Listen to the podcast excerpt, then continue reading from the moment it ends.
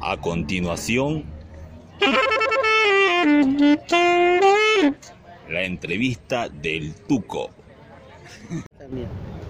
Estamos caminando por el centro de la ciudad de La Paz, en el sector que comprende la Plaza San Francisco, la Pérez Velasco, el Mercado Lanza y hay unas graderías que normalmente se llenan de público para ver a unos artistas, unos artistas de la calle.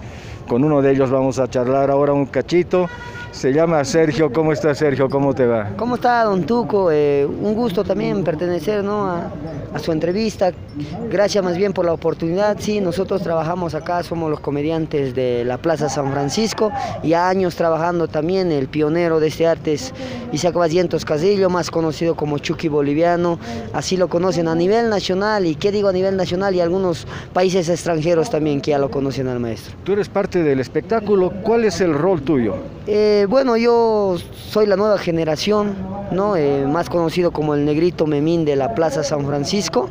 Eh, pues hacemos siempre rutinas de, de, la vida, ¿no? Como teatros, como El Vago y el Corcho, eh, mi hija salió con su Domingo 7, la pedida de mano, la escuelita, diferentes actividades también que realizamos acá, como por monólogos, parodias, bailes musicales.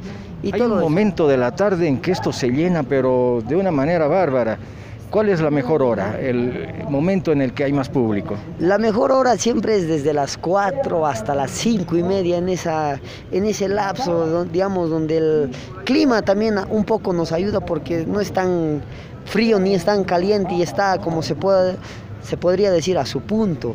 Entonces... Y dime tú, Sergio, ¿qué es lo que le divierte más a la gente? ¿Qué es lo que la gente disfruta más del espectáculo de ustedes? A la gente le gusta, obviamente, ¿no? Nosotros siempre como actores hacemos el papel de mujer y eso es lo que le gusta, que el cómico se coloque vestido, se coloque tacos, eso es lo que más le llama la atención a la gente. Y dime una cosa, Sergio, ¿este es un trabajo rentable para ustedes?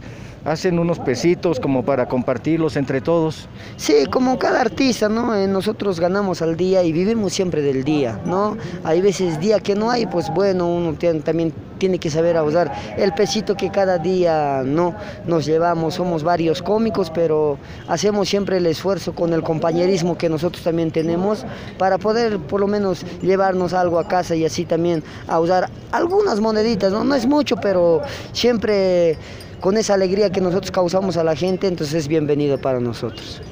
El año está recién comenzando. ¿Qué es lo que tú deseas que te suceda este 2022?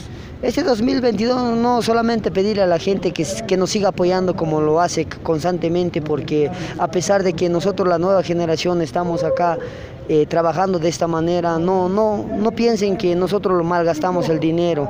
Quien habla más que todo también está tomando ya cursos para un día yo ser profesional. Ese es mi anhelo, estoy formando como estudiante, parte de la Escuela Superior de Formación de Maestros también ya en ahí me estoy formando para yo un día enseñar también a, a la futura generación que está estudiando. Entonces, este es mi trabajo, con esto sostengo mis estudios yo.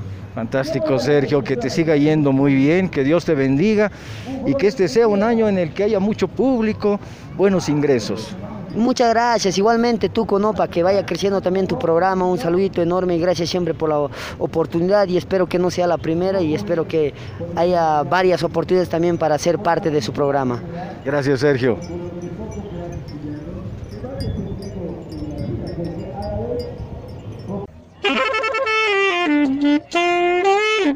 La entrevista del Tuco.